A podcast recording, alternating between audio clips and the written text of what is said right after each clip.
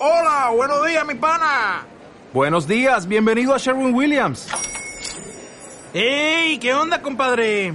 ¿Qué onda? Ya tengo lista la pintura que ordenaste en el ProPlus app. Con más de 6.000 representantes en nuestras tiendas listos para atenderte en tu idioma y beneficios para contratistas que encontrarás en aliadopro.com. En Sherwin Williams somos el aliado del PRO.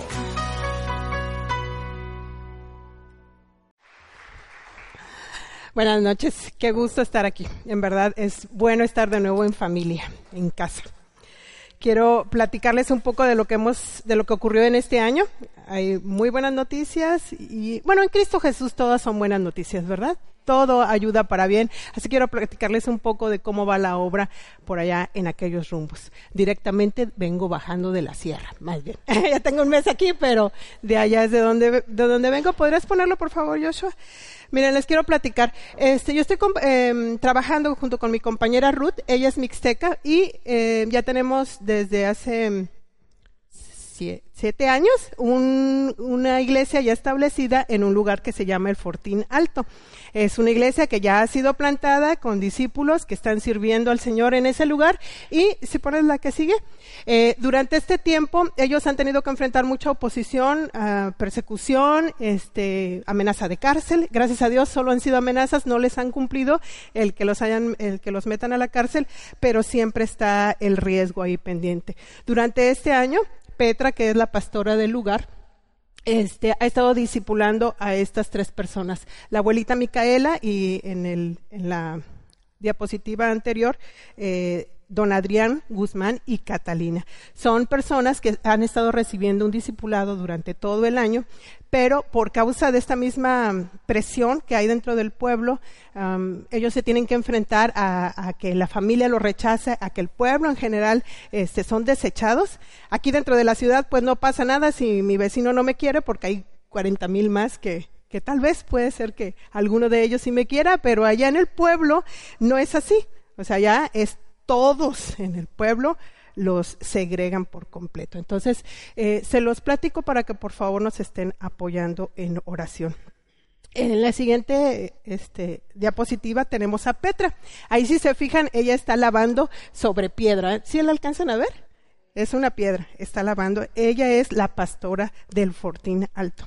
Entonces, ella, ahí donde está, es el rancho, en la milpa, donde ella trabaja. Entonces, ella se encarga de todo ese terreno. Bueno, ahí se alcanza a ver solo una porción, pero esa parte ella lo siembra, todavía hay otra más, um, más allá, más hacia atrás, y otra, otro terreno más adelante. Ella se encarga de sembrar todo eso, este, está todo el tiempo dedicada a su trabajo en el campo y al mismo tiempo también está pastoreando a a sus ovejitas dentro.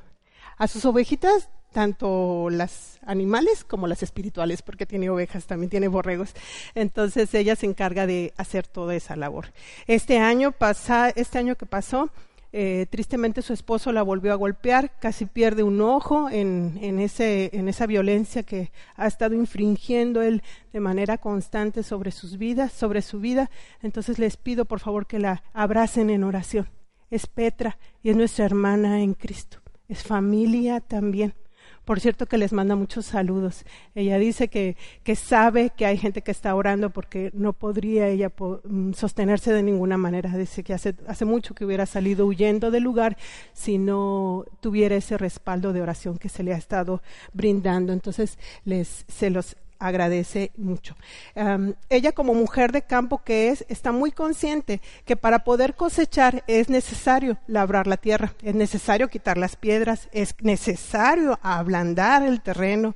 Después hay que sembrar y ya que se sembró, aún la labor no se acaba. Hay que limpiar de maleza, hay que este, eliminar las plagas, hay que estar podando, hay muchas cosas, fertilizar la tierra, hay muchas cosas más que son necesarias hacer, antes de poder cosechar un fruto. Así que la aparente falta de respuesta dentro del pueblo no es algo que la desespere, no es algo que la, que la haga huir, pero sí tiene mucho temor en su corazón de, estar, de fallarle a Dios. Así que eh, lo que más pide en oración es que, que ella pueda mantenerse firme y ser fiel y obediente a nuestro Rey por favor, llévensela, llévensela con ustedes.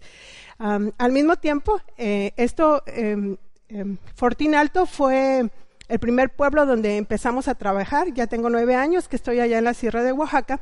Y una vez que establecimos la iglesia, nos, eh, nos pudimos mover hacia otro lugar. Este es Yo Sonotú, entre la Sierra de Oaxaca. Este, allá se ve cómo, cómo estamos habitando entre las montañas. En este lugar ya tenemos seis años trabajando. Ahorita ya podemos compartir más abiertamente de Cristo, pero no ha habido una respuesta eh, como la que, como la que quisiéramos. Em, durante algún tiempo estuvimos discipulando a nuestra vecina, doña Florencia, pero ya ahorita este, llegó un momento en que volvió a cerrar su corazón y ya no quiso seguir escuchando más de la palabra. Este año Dios nos permitió algo precioso. En la siguiente diapositiva, por favor. Joshua, ay, no se alcanza a ver. Bueno, es don Félix y doña Reina. Ellos, este, y Jimena, su hija, este, estuvieron recibiéndonos a lo largo de este año. Y gracias a Dios, por primera vez pudimos predicar el Evangelio en Mixteco. Mi compañera Ruth, que está allá, en la que tiene el cuaderno en, la, en las piernas. Ella ha estado aprendiendo el mixteco y aunque todavía se le dificulta para hablarlo, necesita estar leyendo las, historias bíblicas, pero al menos ya se está compartiendo en, en su propio idioma el Evangelio. También pasa lo mismo con la abuelita, la que sigue, por favor, la abuelita Dominga. Ella es una abuelita que también nos ha estado recibiendo durante todo el año, bueno, con ella tenemos trabajando dos, dos, años, vamos una vez por semana por lo menos a su casa, la ayudamos con todas las labores que ella tiene que hacer y de paso le compartimos. Ella también ya está escuchando, bueno, estuvo escuchando de la Biblia, este, de la palabra de Dios en su propio idioma, pero a final de, ya para septiembre, tanto la familia de, de don Félix como la abuelita Dominga ya nos volvieron a cerrar las puertas de su casa ya no nos reciben.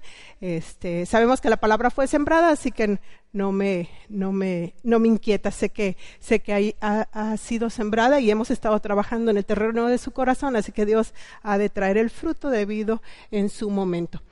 Eh, la señora que está aquí de este lado es doña Florencia. Pasó algo bien precioso en este tiempo como ya no surgía poder predicarles en mixteco, entonces doña Florencia es la persona a la que ya estuvimos discipulando. Y ahora que, Ruth empezó a, traducir eh, porciones bíblicas en, el mixteco, entonces le pidió ayuda a doña Florencia. Y aunque doña Florencia ya no quiere escuchar este, tanto acerca de Dios, eh, eh, le ha estado ayudando a, a, Ruth en la traducción y ha habido momentos, momentos en que inclusive nos acompaña a visitar a, a doña Dominga, a la abuelita Dominga, y ella misma le está compartiendo. Entonces, es glorioso lo que Dios hace, es, nos, nos, nos encanta cómo Dios se está moviendo en aquel lugar. Son hermanos en Cristo en potencia, por favor, llévatelos en tu corazón, sí, para que estén, estés orando por ellos. Eh, es, es, bien importante eh, esto que se logró, este paso, independientemente de la aparente falta de respuesta, eh, el, el, hecho de que ya estemos, que se pueda estar predicando la palabra en su idioma es, es algo portentoso. Su palabra. Es necesario que ellos la escuchen, pero tienen que entenderla también. No es nada más escuchar, necesitan entender. Y si su manejo del español es es muy, muy bajo, entonces necesita a fuerzas, es imprescindible que sea en su propio idioma. Anhelamos que pase lo que sucedió en, en Hechos 1, por favor, del 6 al 8, si gustan acompañarme. En ese momento, cuando estaban reunidos gente de todos lugares, de repente estaban los apóstoles, dice, así que mientras los apóstoles estaban con Jesús, le, ah, ay no, me equivoqué. Perdón, ¿dónde está donde dice que escucharon hablar en otro en sus propios idiomas? Dos, ah, entonces, perdón. ah, sí, gracias.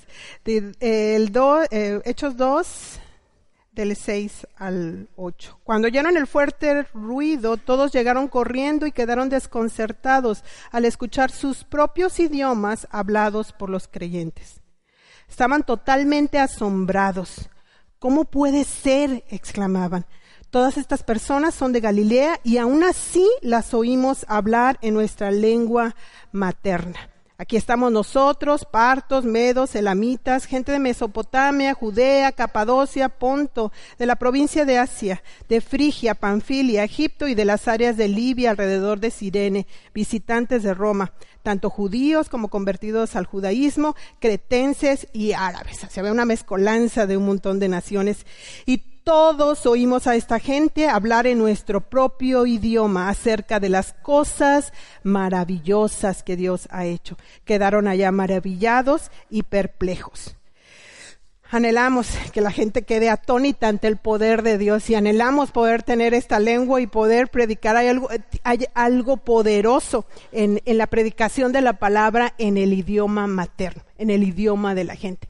Tengo una compañera en el ministerio que tiene dice que tiene más de las tres cuartas partes de su vida viviendo aquí en México, ella es de Estados Unidos, y su manejo del español es de 98% habla un español casi perfecto, pero para ella dice, aún con que tengo más tiempo viviendo ya en México que en mi propio país, que en Estados Unidos, aún la lectura de la palabra nos tiene comparación a leerla en mi propia lengua.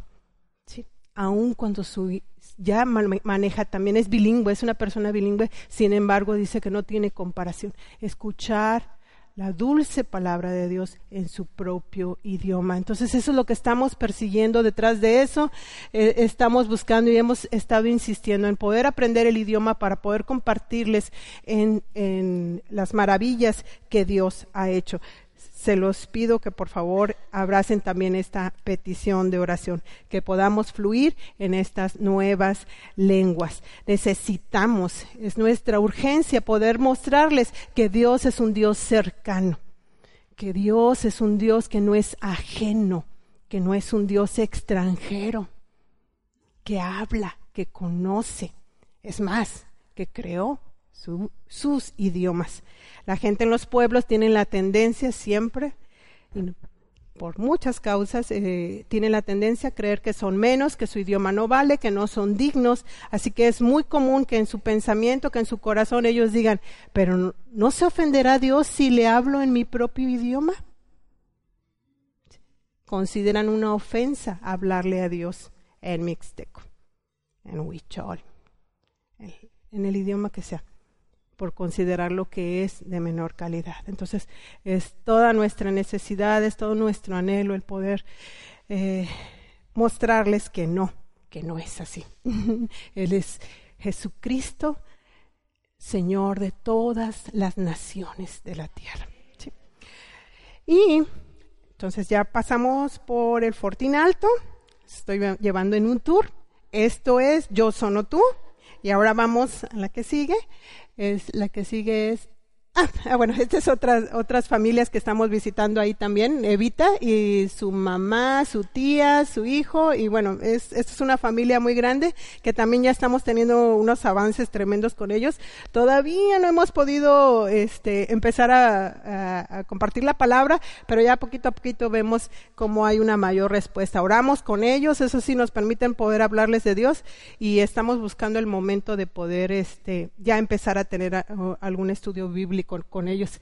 Como son gente de campo, es muy difícil este, coincidir, coincidir en los tiempos, entonces están normalmente muy ocupados, entonces este, nos ha costado el, poder eh, encontrarlos libres como para que podamos tener un tiempo de estar escuchando la palabra, pero ya yo creo que en este año ya Dios nos lo va a permitir. Entonces ellos son Evita y toda su familia. La que sigue. Y ahora estamos, entramos al zapote. El Zapote Cabezón se llama este pueblo. Este es en las montañas de Guerrero. Los dos anteriores eh, son en Oaxaca. Resulta que hace un año exactamente, eh, un compañero de nuestra agencia fue asesinado. Él y su esposa, Patti y eh, Jaime, era él. ahí lo mataron por ser cristiano, por el testimonio de Cristo que estaba dando en el pueblo. para ellos es una, em, como las mujeres son el objeto de, del cual abusan, usan y abusan, entonces eh, el hecho de que Jaime se levantara como un hombre que servía a su mujer, que, que, era amable, que era gentil, que era cariñoso con su esposa, que estaba todo el tiempo, en todo momento, buscando procurarle y proveer para, para ella, entonces esto es un insulto, es pésimo ejemplo. En, una, en un lugar en donde la mujer no vale nada, entonces Jaime se levantaba como una afrenta directa a todo lo que ellos creían, a todo lo que ellos conocen. Entonces fue asesinado de una manera muy cruel. Eso fue en enero del año pasado. Gracias a Dios por su poder y por su misericordia. Para abril de este año, eh, Patti y yo ya estábamos regresando al pueblo para poder seguir compartiendo. Eh, ellos estuvieron tres años ahí como matrimonio y Dios le dio la fuerza y le dio la voluntad también a Patti para poder regresar al lugar a donde, a donde le quitaron lo que, lo que más amaba después de su Señor. Entonces hemos estado trabajando ahí una semana al mes. No estamos viviendo todavía de planta ahí, porque pues todavía es tiempo, todavía no es tiempo. Patia ah, necesita, por supuesto, este periodo de duelo, pero al menos una semana al mes estamos haciendo presencia para no perder todo lo que ya se había logrado con, con el testimonio que ya ellos estaban dando en este lugar. Entonces, eh, es, em, al contrario de los otros dos lugares, que estoy entre estamos en las montañas, aquí para poder llegar al Zapote es un valle, entonces hay que atravesar muchas montañas para poder llegar, pero al final de cuentas está hacia abajo, no sé, ahí es lo que se alcanza a ver, este, las casitas que se, alcanzan a ver ahí, esas son las del Zapote. Este, em, la que sigue, por favor. Aquí les quiero poner este video. Aquí este es un, un día que salimos a la milpa, a, fuimos a cosechar ejotes, pero no sé si alcanzan, soy muy mala camarógrafa, no sé si alcanzan a ver lo inclinado del lugar, está prácticamente así, la ladera. Entonces, aquí andábamos averiguando cómo hacer para subir, porque había que subir hasta allá, hasta el tope, a la cima, y este, y de allá de arriba hacia abajo, estar arrancando todo el, todos los cejotes. Ahí esta es Patty la que va ahí arriba. Ya después le seguí yo, no crean que me quedé mirando nada más. ya después me, me, me subí yo. Por la gracia y la misericordia de Dios, no morimos en el lugar. estuvo tremendo. He tenido este, muchas fuertes experiencias en, las milpas, pero esta fue una de las más aterradoras. Me dio mucho miedo ver lo inclinado que estaba y con lo mal que andaba en ese momento de mis piernas, de mis rodillas y mis tobillos. Entonces dije, estaba segura y dije como Tomás, pues si he de morir, moriré, porque la verdad no daba mucho, no pensé que fuera a lograrlo, pero a mí Dios me recordó que, que Él ha prometido darme pies como de sierva y lo ha cumplido fielmente. Entonces, estas son algunas de las cosas que hacemos. Este, Patti está bien mal de la, no saben el terrible dolor que tiene ella en su espalda, tiene un problema muy fuerte. Entonces, este, eh, ella me estaba diciendo a mí que no me subiera, pero le digo, no hombre, si tú puedes, yo puedo, tenemos el mismo Dios, así que ni creas que me vas a dejar aquí abajo. ya, nos aventamos las dos. Entonces, estas son algunas de las cosas que hacemos. En las tardes normalmente ya este, nos tomamos un tiempo para regularizar a los niños. Eh, esta zona de Guerrero es muy marginada, hay mucho analfabetismo los niños no los llevan a la escuela eh, porque los papás tienen que salir de continuo a otros lugares para poder eh, hacer labores de campo. Eh, se van en búsqueda de, de pues no, ingresos económicos, así que se llevan a los niños y no los meten a la escuela porque pues los niños también son manos que, que ayudan para poder este cosechar. Entonces, desde chiquitos ya nada más empiezan a, caminar, los niños de dos, tres años ya están también participando con los papás en las labores del campo. Tenemos los estamos trabajando ahorita con un promedio de 10 pequeños nada más, eh, porque no nos da para más. Eh, están muy mal em, académicamente, entonces casi requerimos de atención personalizada para cada uno para poder este, regularizarlos un poco. Tenemos niños de primero de secundaria que apenas ah, apenas y, pueden deletrear eh, sílabas, ni siquiera ni siquiera leer. Entonces eh, sí se requiere de mucho trabajo y de mucho tiempo de estar invirtiéndolo ahí con ellos. A raíz de la muerte de Jaime y del regreso de Patty al pueblo, eh, la gente, los corazones de la gente se han abierto de manera milagrosa. Eh, ahí en el Zapote se tienen tres años de trabajo, cuatro con este que pasó. Y yo en, nosotros en Yo Sono Tú tenemos seis, pero por causa del testimonio que ahora Patti está dando al regresar a este lugar, los corazones se han abierto. Entonces podemos decir que hay más avance en el Zapote que en Yo Sono Tú. Entonces, este, ah, la que sigue, por favor, tenemos al Tata Alberto. Él, gracias a Dios, del Zapote sí hay traducción del Nuevo Testamento en su mixteco. Eh, apenas hace dos años, eh, eh, los lingüistas, después de 20 años de inversión de tiempo para traducir el Nuevo Testamento nada más, este, lo lograron. Entonces, ahorita, aquí si se fijan, tenemos ahí una, una, tablet y ahí el, Tata por primera vez pudo escuchar eh, el Evangelio en su propio idioma. Fue, fue muy bello.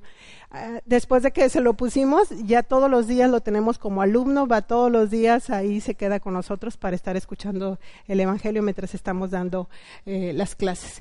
Y en la que sigue, por favor tenemos a la familia, ella es Patti.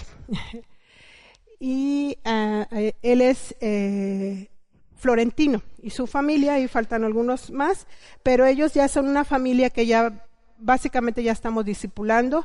Él ya está muy abierto, eh, muy consciente de que Jesucristo es el único Dios verdadero. Lo proclama así todavía tiene muchos vicios, hay muchas cosas dentro de él que necesitan ser arregladas, pero al menos tiene esta conciencia ya y está deseoso de seguir al Señor. Está dando sus primeros pasos, inclusive ya está compartiendo con algunas personas, gracias a Dios. Entonces, este, él, pide mucho apoyo en oración porque el alcohol es algo que todavía no logra vencer. Y, y les cuento de Florentino. Él, este hombre, ahorita lo ves así, pero todavía el año, el 2018, en diciembre del 2018, este, eh, Jaime, digo, Patti se tuvo que quedar en Acapulco por cuestiones médicas, se quedó una semana ahí, entonces eh, Jaime se quedó solo en el Zapote y este Florentino, eh, al saber que se iba a quedar solo, fue y le ofreció, le dijo, oiga, don Jaime, dígame quién prefiere, ¿Cuál prefiere, mi esposa o mi hija? Para que las tenga ahorita en esta semana que, se va, que va a estar solo. Él es florentino. Le ofreció a su esposa o a su hija para que supliera a Patty en esa, en esa semana. Entonces, este, este es, así es la manera de mirar a las mujeres. Entonces, él está tratando de luchar en contra de todo eso, de todo el machismo que, que ha sido eh, sembrado en su corazón, pero eh, confiesa que, que no lo está logrando, que está batallando mucho. y en la que sigue, por favor, les presento algunos de mis nenes. Estos son muy serios ellos. Eh, son los niños con, nos faltan eh, tres, tres más ahí. Este, pero son los niños con los que hemos estado trabajando hasta ahora. Algunos son de primera y secundaria nada más que por, por lo poquito que comen, entonces son muy chiquitos, muy, muy flaquitos y, y chaparritos son mis nenes, por favor llévenselos en su corazón. ¿Sí? Es el zapote cabezón en las montañas de Guerrero.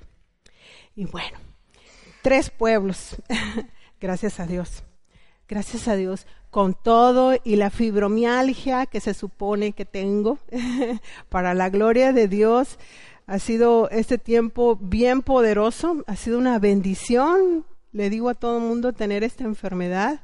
Los dolores han sido absolutamente horrendos, pero puedo ver cómo Dios se ha glorificado absolutamente en mi debilidad y eso me fascina. Lo puedo decir, a lo mejor ustedes no me lo creen, pero yo sé que sé que solamente Dios me pudo haber hecho que me levantara cada mañana cada mañana era un milagro poder poder reunir las fuerzas, poder recibir las fuerzas, porque fuerzas no tenía.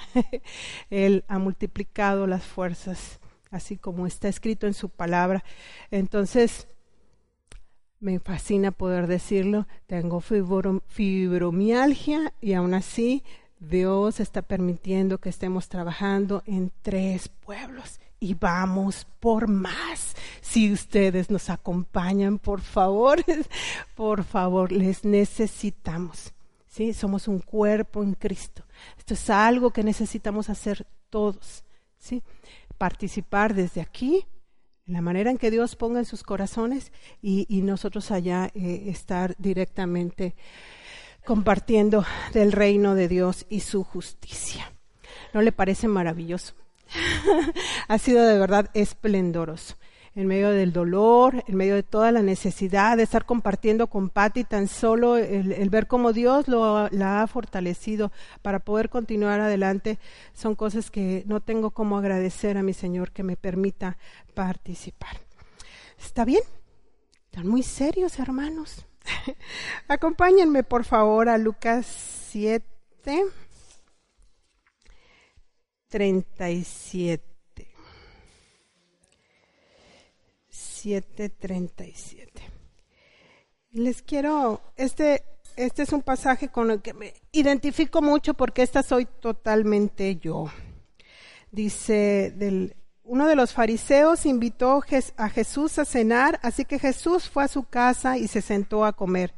Cuando cierta mujer de mala vida que vivía en la ciudad se enteró de que Jesús estaba comiendo allí, llevó un hermoso frasco de alabastro lleno de un costoso perfume.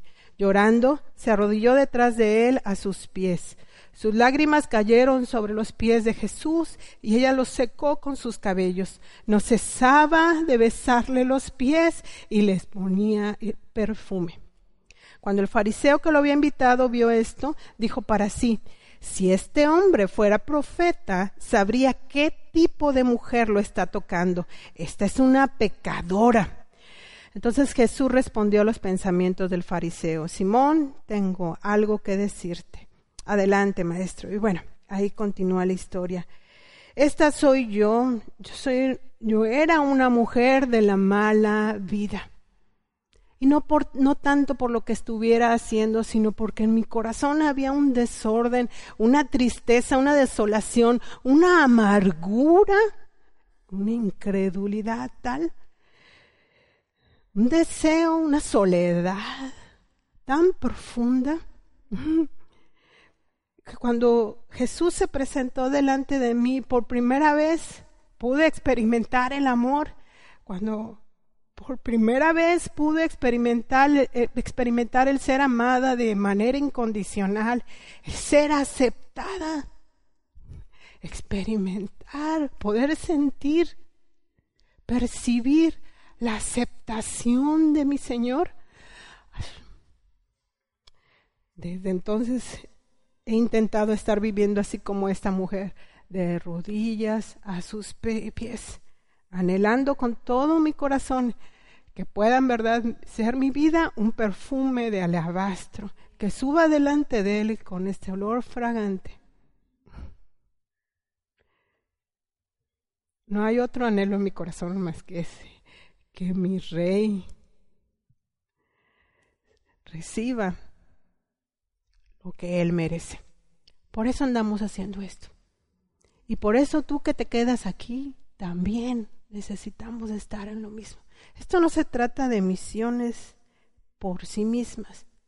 Esto se trata, todo en nuestra vida se trata de que Él reciba la gloria que solo Él merece. El reconocimiento a quien es Él. No nada más la gratitud de nuestro corazón por lo que nos da. Que sí, es correcto.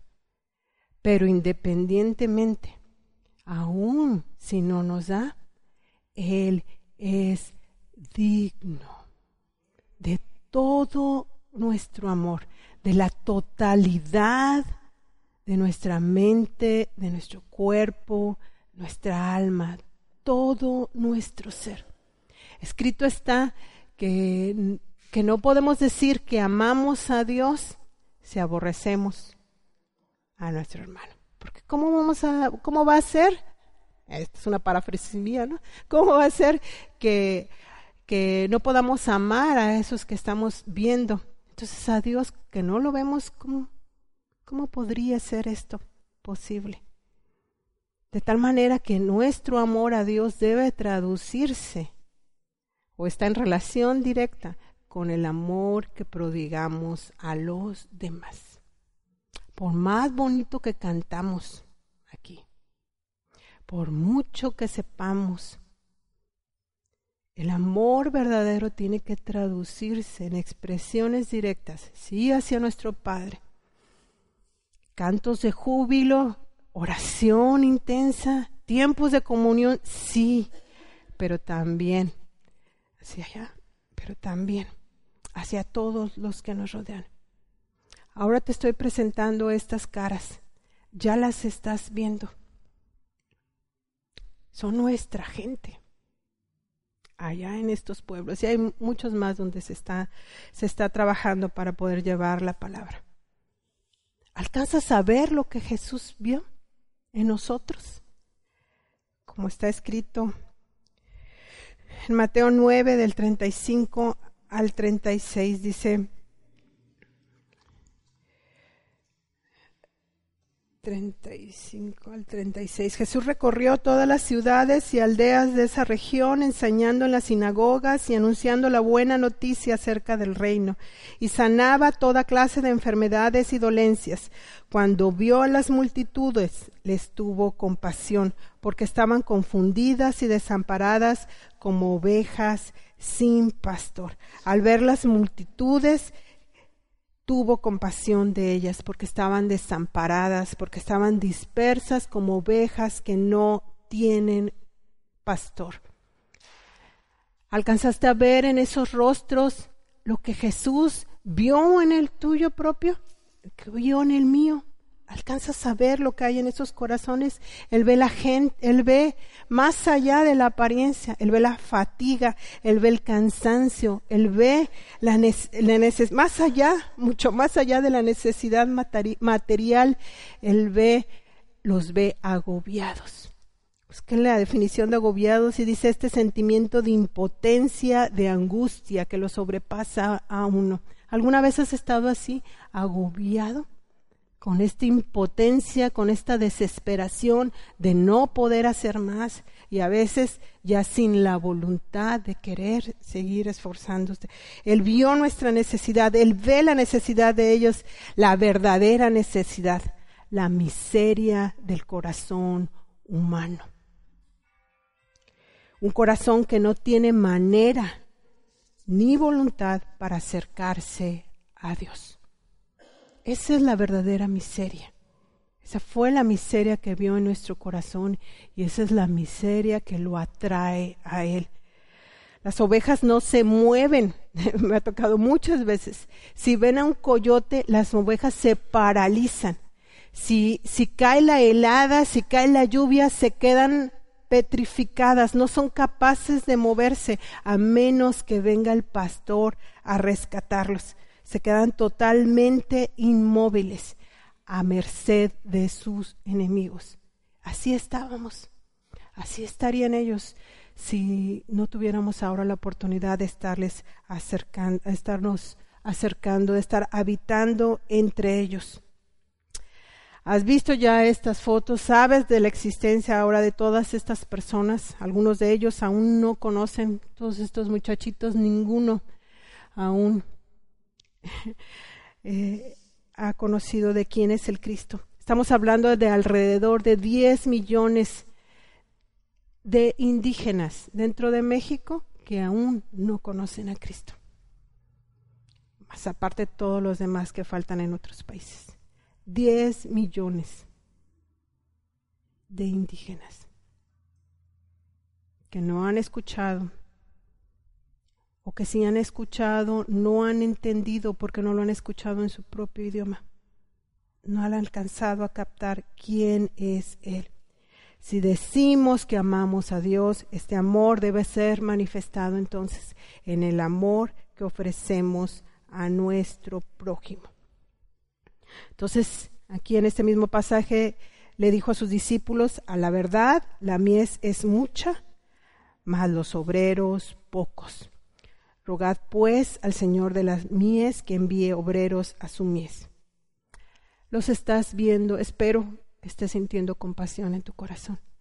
Es necesario ahora rogar por ellos, pero rogar como si nos fuera de vida o muerte. No estamos haciendo esto por obligación, no es solamente en calidad de obediencia. Necesito ser mucho más que obediente. Dios ha estado trabajando en mi corazón para hacer que esto sea una necesidad, que las almas le conozcan, le sirvan, le obedezcan, le honren. No estoy haciendo esto para cumplir el propósito de Dios en mi vida y realizarme. Tenía, había maneras más fáciles de lograr eso. Pero por cuanto es su deseo, entonces es el mío también. Y así como está escrito, como esta mujer hizo, así anhelo cada día de mi vida. Siempre va a ser ese mi mensaje a, quien quiera que me escuche. A sus pies, dispuesta a rendir delante de Él lo más valioso. Mis sueños, mis deseos, mi agenda, mi comodidad, mi yo. Eso es ser discípulo de Cristo. Porque eso fue lo que hizo Él, despojarse de sí mismo, siendo rey. Renunció a todo para venir y traer la salvación de la que ahora estamos disfrutando. Espero que no te sientas cómodo siendo salvo, sabiendo que todos ellos aún no lo son. Espero que de tu corazón, ese es mi ruego, salga en verdad un ruego, un deseo, un anhelo profundo de que Dios envíe, más obreros. Los necesitamos. Yo clamo porque la gente ore, no solamente para que pues para que nos sea provisto lo que necesitamos, pero yo espero que estando en su presencia el, corazón de muchos se ha tocado y todos tengamos el mismo sentir, unánimes, todos juntos, en la misma disposición. Siempre la misma cantaleta que digo, pero es que eso es, eso es. De eso se trata. Unánimes, tiene que ser unánimes. Porque de qué otra manera podría conocer el mundo? Que Él es Dios. Así es como está escrito. Solamente en la unidad del cuerpo de Cristo. Por eso el mundo aún no conoce. Porque esa unidad todavía no alcanza a llegar o no está en la plenitud en la que debería de, estar. Rogad pues al Padre para que haya más obreros. Pero hay que ir también. Hay que ir. Gracias por estar aquí. Gracias por orar. Pero cría a tus hijos para que tengan este deseo también de poder servir al Señor con todo su corazón. Los misioneros no se forman en la iglesia. Los pastores no se forman en la iglesia. Es en la familia. Ahí en tu casa es de donde van a salir estos obreros. Tú eres la persona de más influencia sobre tus hijos. estos obreros van a salir de ahí. ¿O no? ¿O no? ¿Me acompañas a orar? Padre, en esta noche te agradecemos, Rey. Gracias, Jesús. Gracias Señor, porque todos somos esa mujer de mala vida. Todos hemos adulterado yendo detrás de dioses ajenos. Todos hemos adulterado, todos hemos sido idólatras teniendo una imagen equivocada de ti, adorando a una imagen distorsionada de quién eres tú en verdad. Hemos creído que tú estabas solamente para darnos. Hemos creído que solamente estábamos para recibir. Y es así, tú eres bueno y en tu bondad nos provees, pero va mucho más allá, Señor. El rey eres tú, el que debe ser servido, el que debería ser servido, atendido hasta en el último de sus deseos, eres tú, Señor, y no yo. Perdónanos, Padre, por todo el tiempo en que hemos dejado que el centro de nuestra vida sea nuestro propio yo.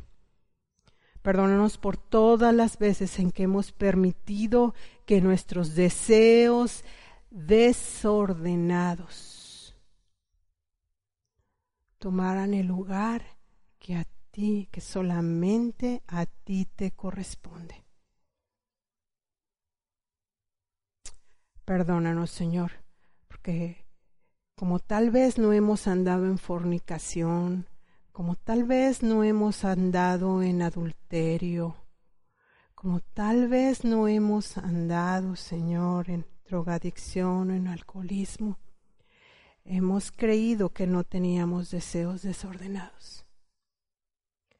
Pero por cuanto el anhelo de, de ser alguien, en cuanto el anhelo de casarme o de tener un buen trabajo, una buena remuneración económica ha regido sobre mi vida, entonces se convierte en un deseo desordenado, fuera de lugar. Nos arrepentimos hoy, Señor. Perdónanos, porque nuestro deseo de proteger a nuestros hijos hemos buscado librarlos del fracaso, hemos querido evitarles a toda costa el sufrimiento y hemos olvidado que tú, el Cristo, eres varón experimentado en quebranto, varón de dolores. Perdónanos, Señor porque al suplir absolutamente todo a nuestros hijos, al darles absolutamente todo, no negarles nada, hemos estado impidiendo que tu imagen, que tu carácter sea formado en nuestros hijos, Señor. Perdónanos, Padre. Hoy queremos venir y ponernos de rodillas ante ti. Queremos ser, Señor, como esa mujer que no le importó las que no tuvo en cuenta para nada lo que, la opinión de la gente.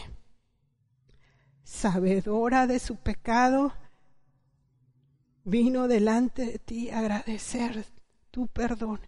Vino no nada más a tener gratitud por lo recibido, sino que además vino a entregarte la totalidad de su ser Hoy queremos venir a ti en esa actitud.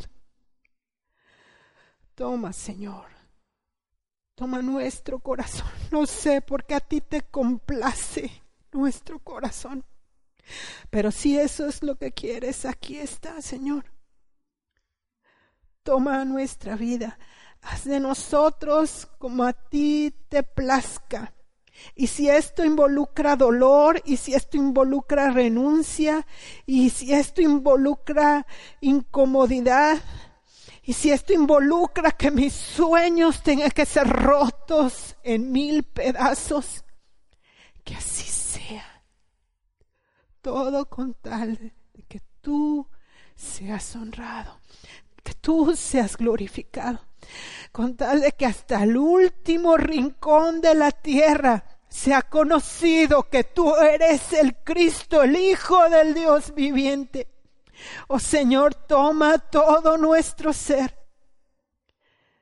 Queremos, Señor, al unísono, en un mismo sentir, queremos pedirte que pongas en nosotros ese anhelo, ese deseo de ser solamente para ti, ser solo de ti. Están bien los sueños, están bien los deseos, tener esos dueños. Pero Padre, ya no queremos que esos sueños, que esos deseos sigan poseyéndonos, Señor. Porque eso es lo que nos ha pasado. Tu iglesia que se suponía que estaba para servirte, ahora es dueña de sí mismo